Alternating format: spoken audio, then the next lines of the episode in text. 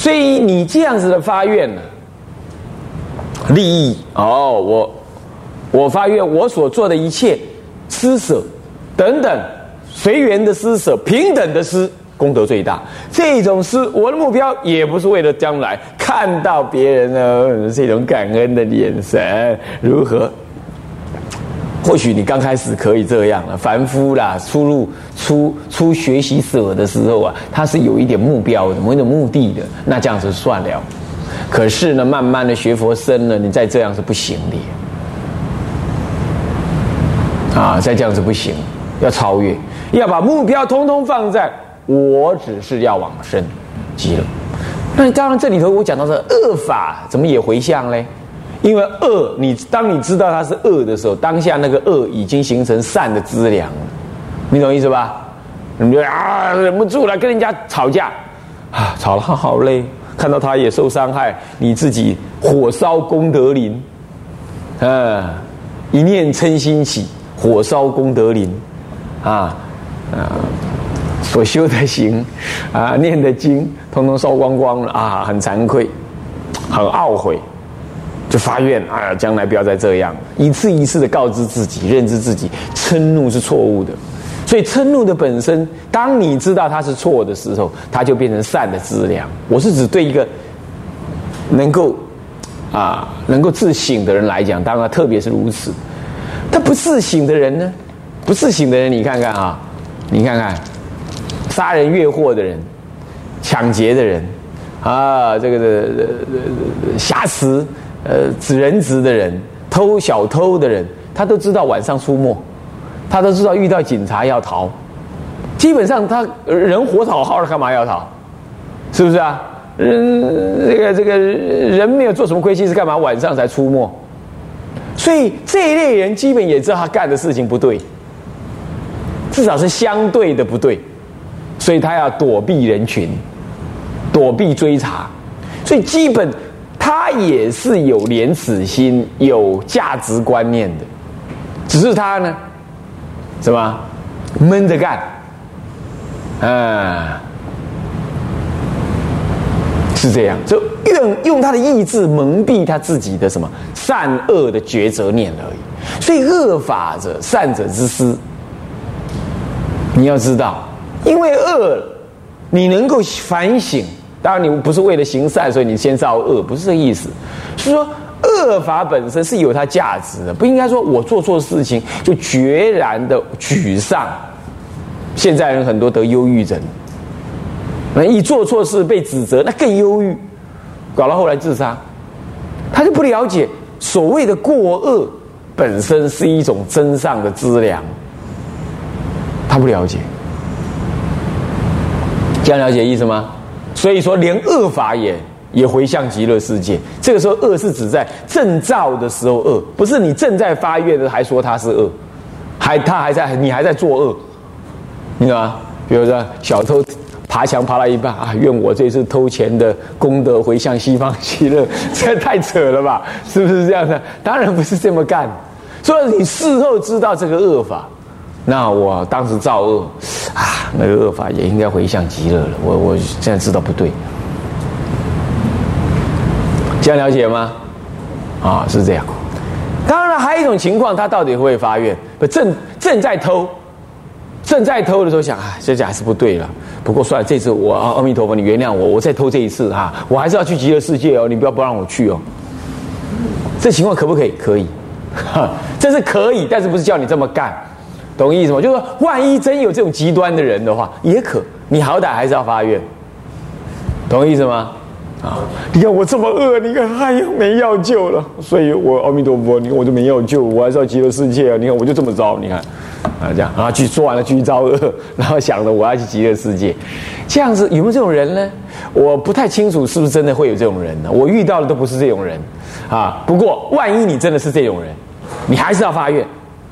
但是这不是意味着说，因为你发愿，所以你造的恶不受因果，懂吗？所以你做的恶，因此就显得有价值，啊，可以跟人家呃辩论说你这样做没有错，不，不是，还是有错的，懂吗？啊。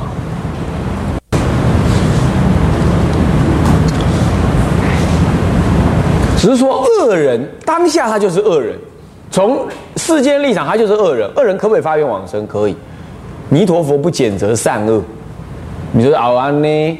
那这样的话，那恶人都得好报了。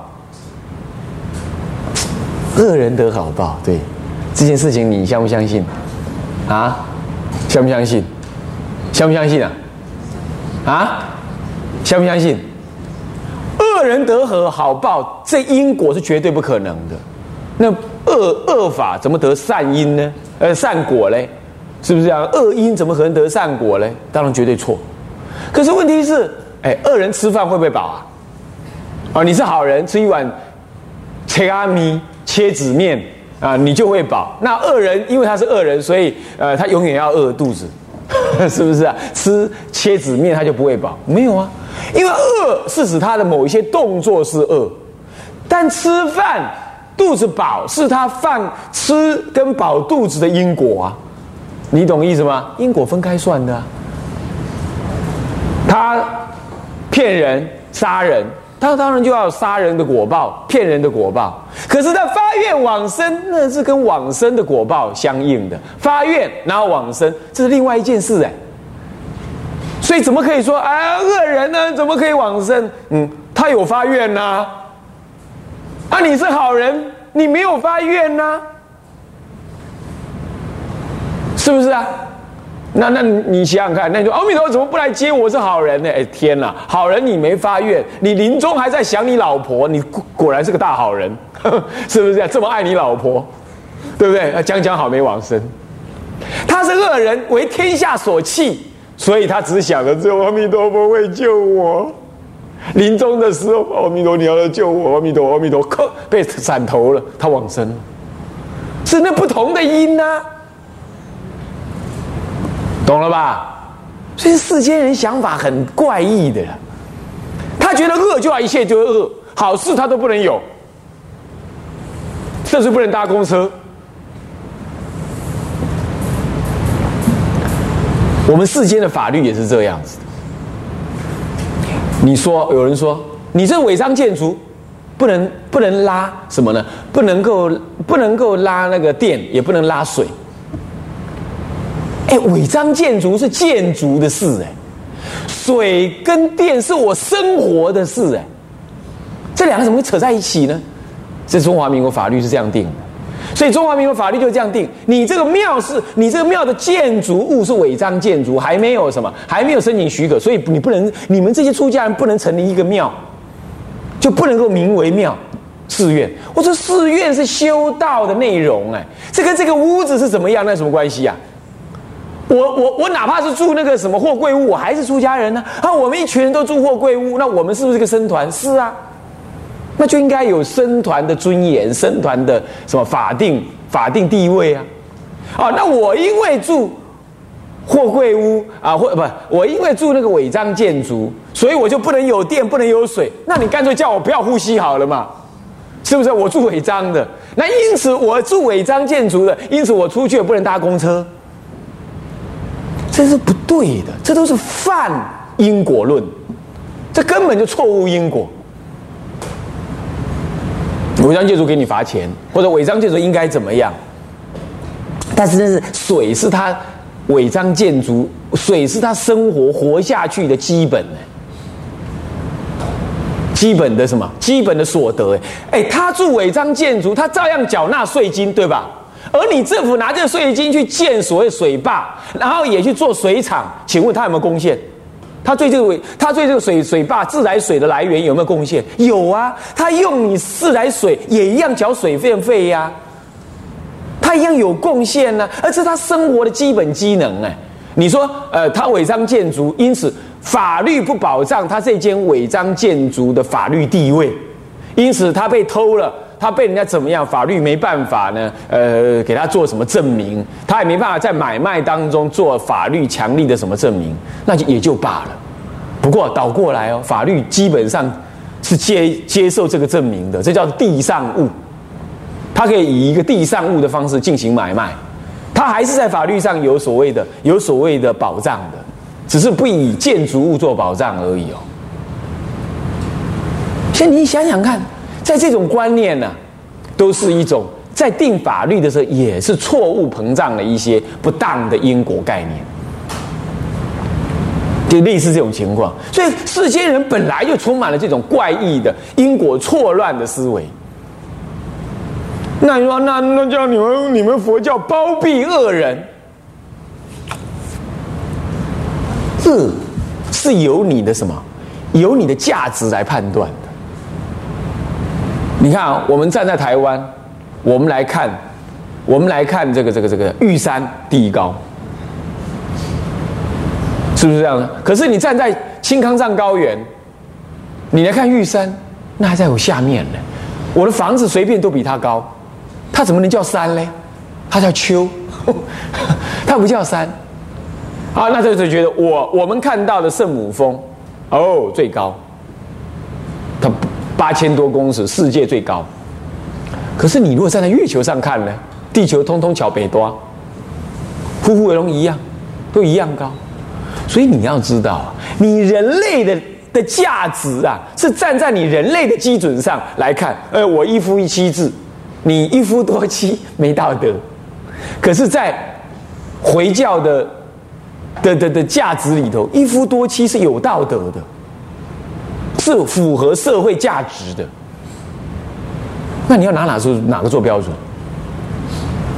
啊，哪个做标准？所以，人类讲的善恶是以人类自己的立场来说的，而且是以今生今世来说的。那么。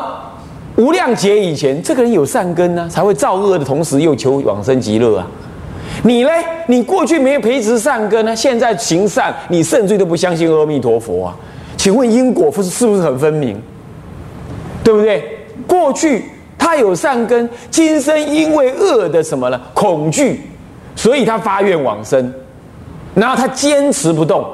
你呢？过去没有培养善根，今生为你认为的善所逼而骄傲放纵，所以你根本不甩阿弥陀佛，所以你没往生。这叫谁谁包庇你呀？他来开门，你不敲门呢？啊，敲门我就开啊！对佛来讲，你们这些善跟恶，无量劫以来总平均数都是一样的，对不对啊？任何一个数除以无限大，统统等于零了。是不是这样子啊？分给无限大，无限大哎，通通等于零，大家都一样。你三百万除以无限，给无限多的人，跟我一块钱给无限多人，每一个人分几乎都等于零，是不是啊？无限多可以一直膨胀啊，是不是？所以诸位呀，要了解佛法在这因果上最平等啦。我们讲了善恶，我们讲了好坏，通通以今生今世，而且我们自己的善恶做标准。这样了解吗？这样了解吗？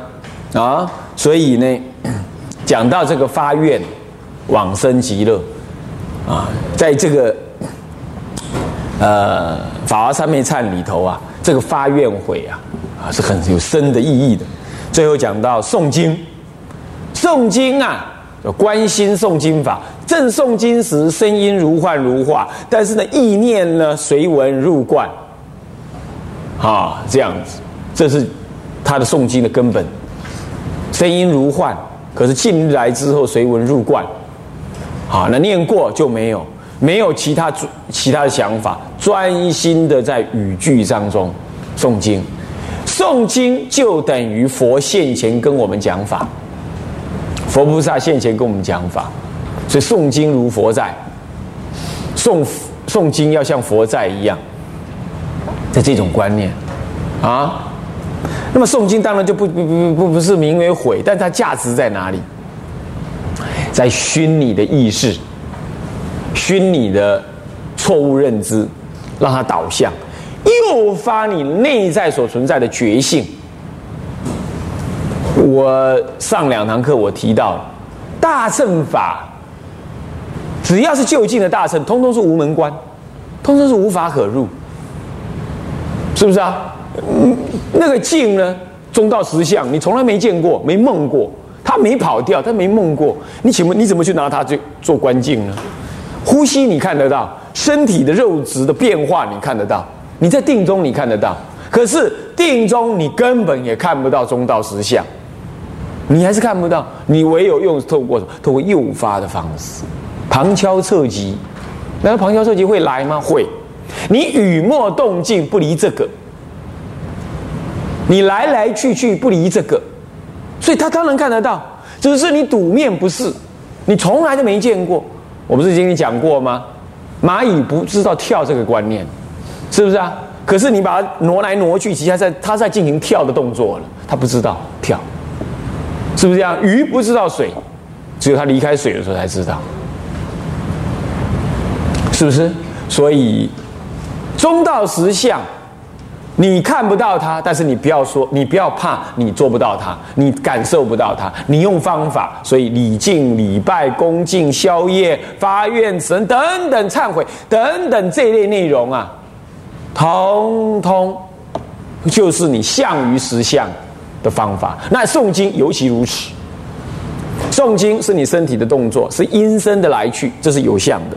那么你念念不死，念念不取，了了分明，念念不取。然后对于诵经的表现的那意念，那个理经之内所表现的理啊，表现的理以及经聚合起来的教跟理。这个教内在的理，教法就是经的文字，文字里头内在所蕴藏的理，你在心中转，心中转，这样，那念过就过去，念过就过去，专心一次，没有杂念，念过就过去，念过，这就是你的中始终到实相心在作用，在作用，就真如心在作用，你不知道它长什么样，让它作用。让它作用，让它作用，你的其他作用一直消除，妄想一直消除，自然不要压哈，自然消除，自然消，然后你的真心一直显现，一直显现，一直显现，你就会接受，你就会面，你就面对到，感受到中道思想，在什么时候？任何时候，在心一直不动一段时间，任何时候，但我有一种时候不出现，你想让它出现的时候，它不出现。那将心求物不出现，不会悟，这样诸位了解吗？啊，那么这样说诵经，所以诵经是在熏你的什么正见，熏你的习性，让它导正，然后呢诱发你的内心的觉性。那温子你在问，那诵经需不需要理解呢？需要的，名相是需要理解的，你才能随文入关嘛。但不必去解释它很呃常贯的那关系内容，不必单一名相啊，比如说像啊什么叫三果啊，是啊那须菩提是啊须菩提啊是个比是个罗汉啊，还没问题啊，什么叫入伽耶呀，逆入伽耶呀，啊就顺势外道啊，跟外道你要顺势顺世间的这种外道。逆世间的外道，顺势外道什么？哎，讲什么？呃，心灵修养啦，啊，什么这一类的，啊，什么什么？呃，这个这个这个什么什么？呃，讲那个什么奥修有没有那种的？对吧？那种都是顺势外道，他讲的法是顺于世的，啊，但他就是外道。啊，你你很多出家人也是学那个呀。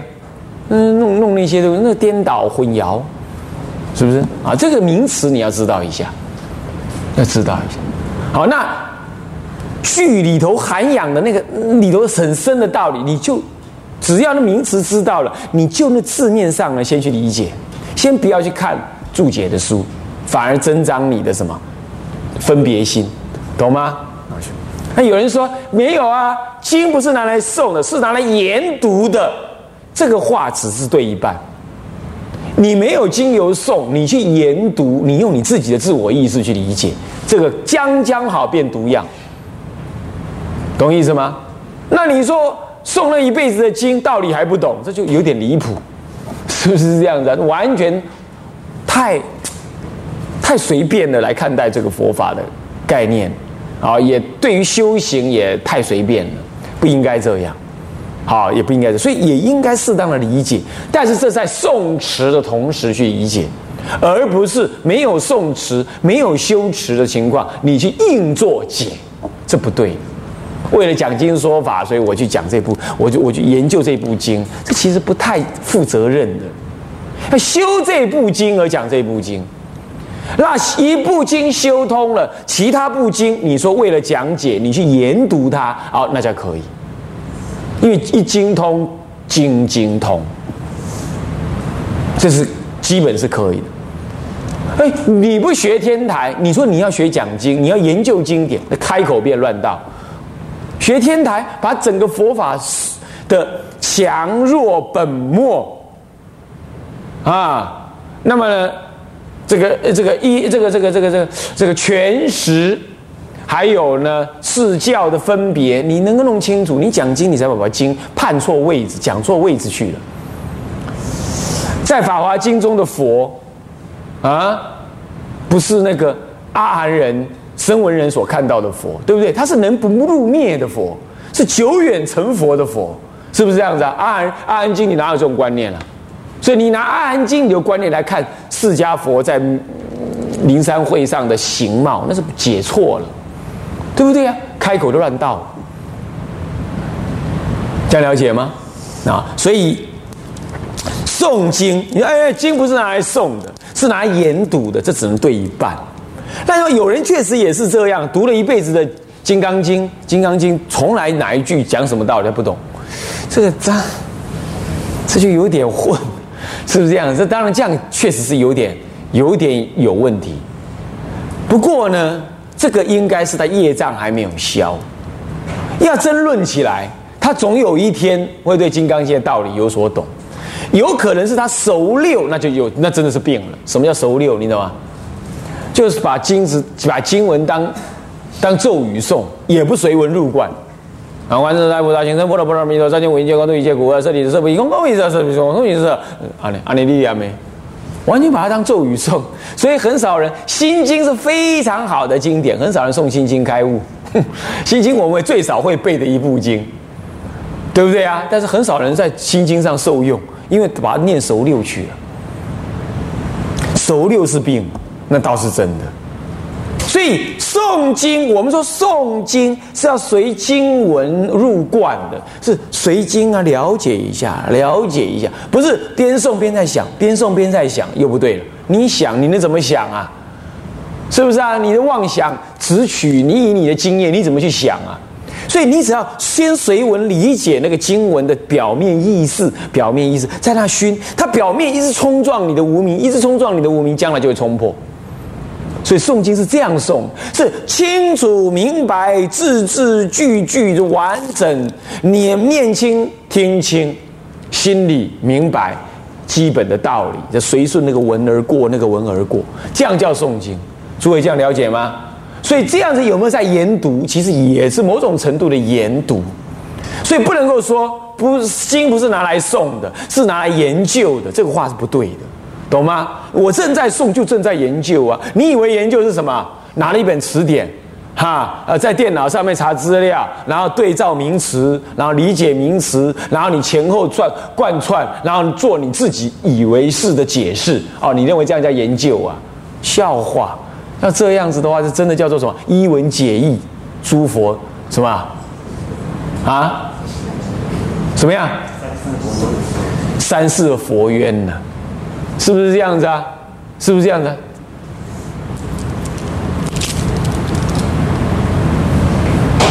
所以弄弄对，所以诵经要这种观念去诵，那得大利益。我告诉你，我今天到今天为止，我还常常受用《金刚经》。可是我从来没看过，哪怕是半夜《金刚经》的注解。我从我初学佛，我就诵《金刚经》《弥陀经》《普门品》，是这样。我就只是诵，但诵就感觉很愉快。刚开始感觉很愉快，啊，慢慢的会后文解前文，前文去解后文，经会自动自动的解经。那生活当中它会冒出来这个观念，这个字句，你也不用特意去背它。所以诸位要了解，诵经有大利益，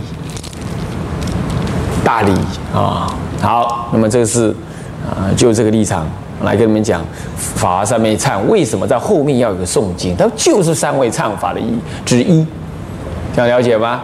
啊，在修你的止观，他诵经就是修止观啊。好，我们今天这堂课先讲到这里。向下文长，复以来日，我们回向。众生无边誓愿度，众生无边誓愿烦恼无尽誓愿断，烦恼无尽誓愿，法门无量誓愿学，法门无量誓愿学，佛道无上誓愿成，佛道无上誓愿成，自归依佛，当愿众生，当愿众生体解大道，体解大道，发无上心，自归依法，当愿众生。深入经藏，智慧如海，自归一生，当愿众生，同理大众，一切无碍，愿以此功德，庄严佛净土，上报四重恩，下济三途苦。若有见闻者，悉发菩提心，尽此一报身，同生极乐国。南无阿弥陀佛。南无阿弥陀佛。南无阿弥陀佛。南无阿弥陀佛。